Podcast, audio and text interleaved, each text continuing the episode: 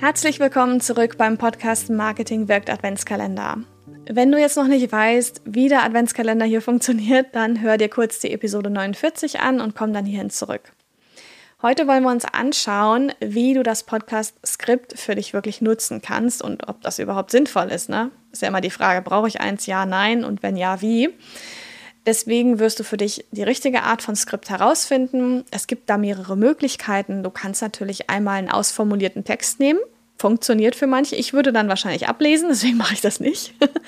Du kannst mit Stichpunkten arbeiten, wie man das auch aus der Schule noch kennt, ne? wo man auf Karteikarten sich irgendwie fürs Referat oder so ein paar Punkte notiert hat und dann möglichst frei gesprochen hat.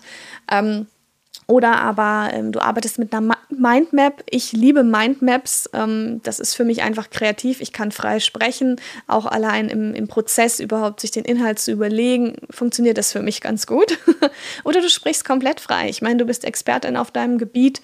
Womöglich kannst du einfach, wenn du weißt, worum es geht, frei sprechen. Kann auch was sein. Ein toller Tipp ist auch, wie ich finde, dass du mal guckst, welchen Content du schon hast. Vielleicht hast du einen Blogartikel zu einem Thema, den du gerne als Vorlage nehmen möchtest für eine Folge. Dann kannst du den natürlich auch heranziehen und sozusagen deinen Content upcyclen.